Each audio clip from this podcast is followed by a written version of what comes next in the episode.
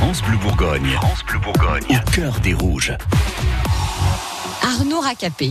Oui. Dites-nous tout. Cette opération remontada dans le, le cœur des rouges ce matin, c'est obligatoire. hein Oui, opération remontada pour le DFCO qui affronte Amiens ce soir à Gaston Gérard à cette journée de la fin de la saison en Ligue 1.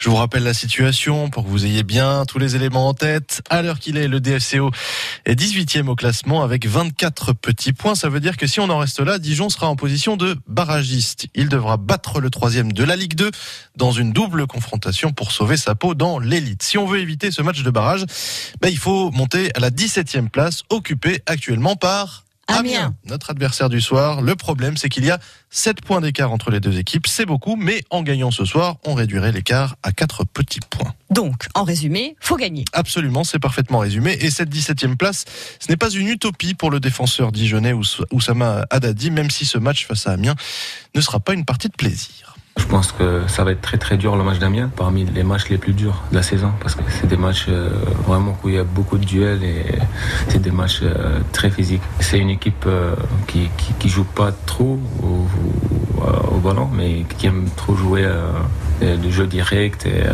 qui aime trop jouer sur, sur leur, leur qualité première, c'est mettre l'impact et tout, mettre l'intensité.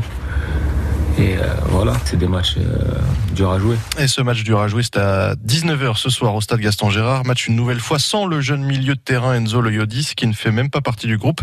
Ce que certains supporters ont du mal à comprendre encore une fois. On se passe du meilleur, du joueur le plus prometteur du DFCO, estime Enguerrand sur Twitter. Alors, on parle beaucoup du maintien euh, chez les hommes et le DFCO féminin joue aussi son avenir en division 1. Oui, les filles affrontent le club de Fleury à domicile samedi au stade des Pousseaux. En cas de victoire, elles seraient assurées de se maintenir. Un bel exploit pour une première saison dans l'élite. Mais avant cela, faut penser à jouer et à gagner. Là aussi, Tatiana Solanet, milieu de terrain, est prête pour le combat. Je pense que le match de samedi va être déterminant pour nous.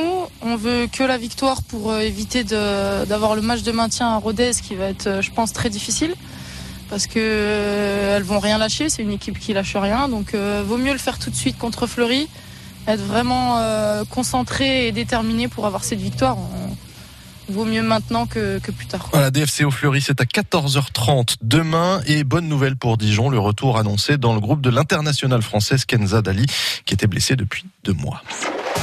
Suivez Au cœur des rouges sur FranceBleu.fr. FranceBleu.fr.